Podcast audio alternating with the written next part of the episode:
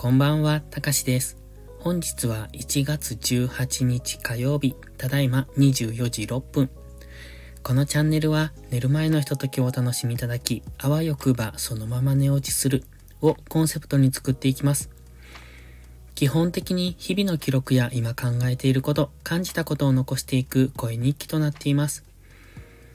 誰にも無益なこのチャンネル、睡眠導入剤としてご利用いただけると幸いです。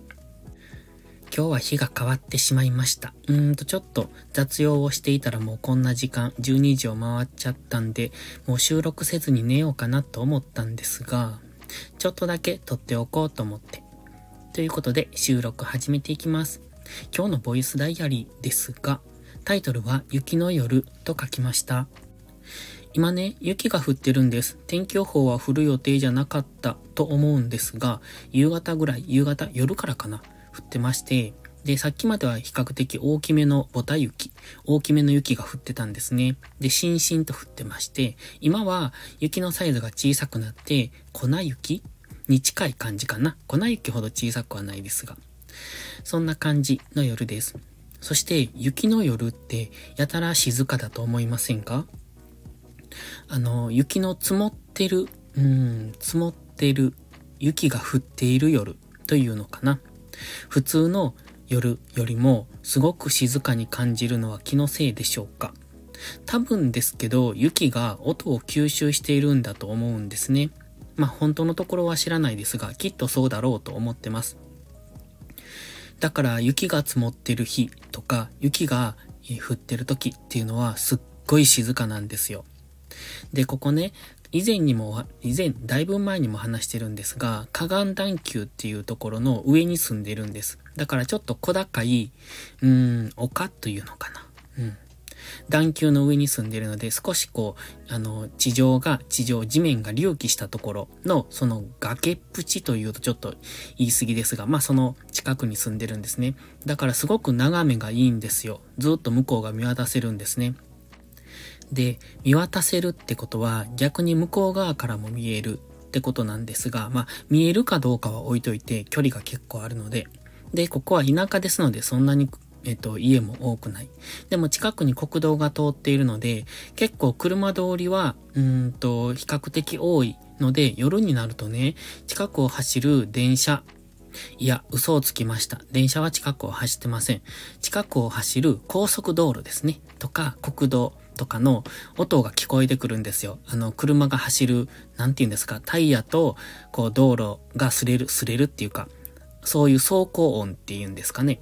そういうのがね、遠くの方から聞こえてくるんです。で、比較的距離はあるんですが、やっぱり、この響くんですよね、夜って。だからそういう音が聞こえるんですが、雪の日っていうのは全くそれが聞こえないんですよ。だから本当に静かで、シーンって静まりきった、そんな夜になってます。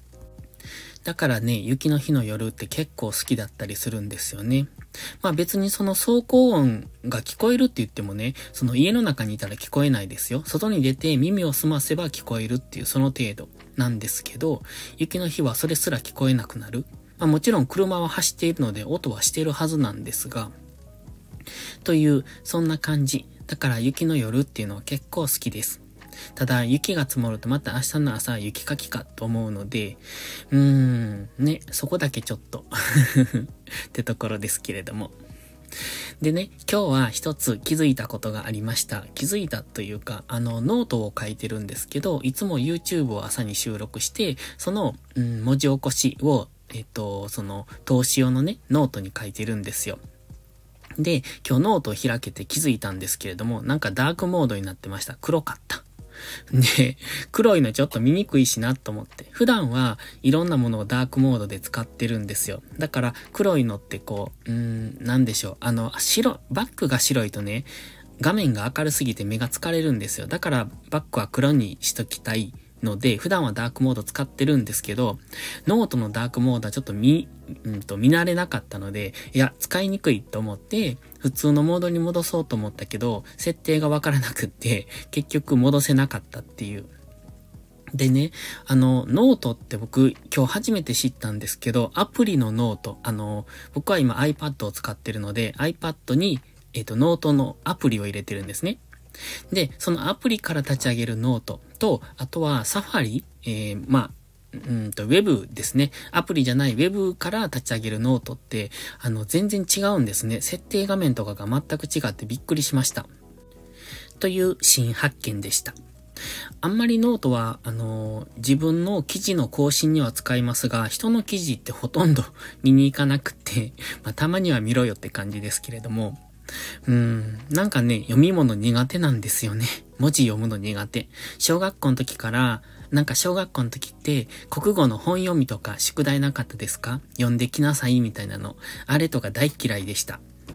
だからね、国語の成績はいつも悪くって、それはずーっと引きずりましたね。だから結果的に理系に進んだんかなっていう、そんな感じ。国語苦手、社会苦手ってでもって英語も苦手ってなったので、えっ、ー、と、国立は受けられずに私立を受けたみたいな、うん、そんな選択肢で僕の、えっ、ー、と、大学受験は決まったんですけれども、まあそういや大学受験も、うん、今でこそ行く必要あったのかなって思います。だって大学の時も何度も辞めようと思いましたし、行ってる意味がわからんとか思ったし、で、受けてる授業もね、なん、なんですかね大学の先生ってあの、なんというか自己満足な授業は。もう教える気ないやろお前らっていう、そんな授業でしたので、うん、今、今の時代に大学行くんなら僕は多分行ってなかったなって思います。今の自分はね。でもあの時は、その大学行くっていうのが当たり前みたいな時代だったので、行きましたけど、今はもう大学って行く必要あるのかなって正直思いますが、ちょっと話がそれちゃいました。で、何の話でしたっけ？そう、ノートの話をしてました。でももうノートの話は終わりました。ので、えっと、もう話終わりです、これで。でももう少し続けます。ボイスダイアリーなので今日の記録を少しだけ残しておきます。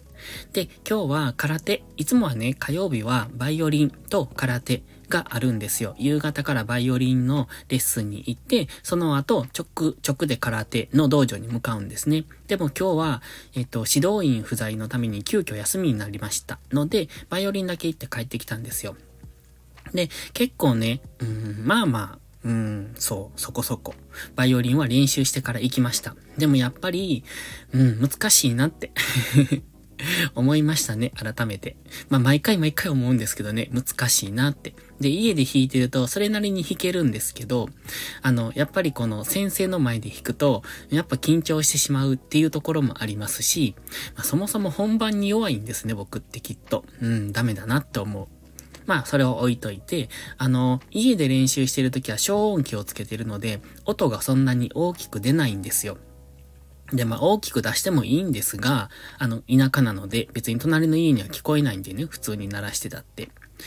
ただ、あのー、うんと、大きい音で出すと、やっぱりこう、人目が気になるじゃないですか。言っても。あの、そんなに上手に弾けてるわけじゃないから、上手に弾けてるなら全然大きな音でもいいんですが、うん、まだまだ下手だしなと思うと大きな音で練習できないので、そうすると小音器をつけて練習するんですね。で、小音器をつけてると、やっぱり微妙にね、こう、なんでしょう、音の響きがないから、うんと、やっぱほ、あの、小音器を外して鳴らすときと、小音器をつけて鳴らすときっていうのは、微妙に違うんですよね。うん、と思います。わかんないですけど。だからやっぱり、レッスンに行って鳴らすときと、家で小音器をつけてるときって、家で、えっと、小音器をつけて練習してるときの方が上手に聞こえるんですよ。でも、それを外すと今度音が大きくなるから、今までの微妙な音のズレというか、その響きっていうのが目立ってくるんですよね。大きくなるからね。だからその辺でね、やっぱりレッスンに行くと、うん、いまいちって思います。それは緊張して上手に弾けていないのか、それとも普段と一緒なんだけども、小音器をつけていない状態がそれなのかよくわかんないですけども。なので、毎回レッスンに行くと練習しないとなって思うんですけど、次の日には忘れてしまうっていうこの鳥頭、なんとかならないですかね。というところで、今日はそろそろ寝ようと思います。ではまた次回の配信でお会いしましょう。たかしでした。バイバイ。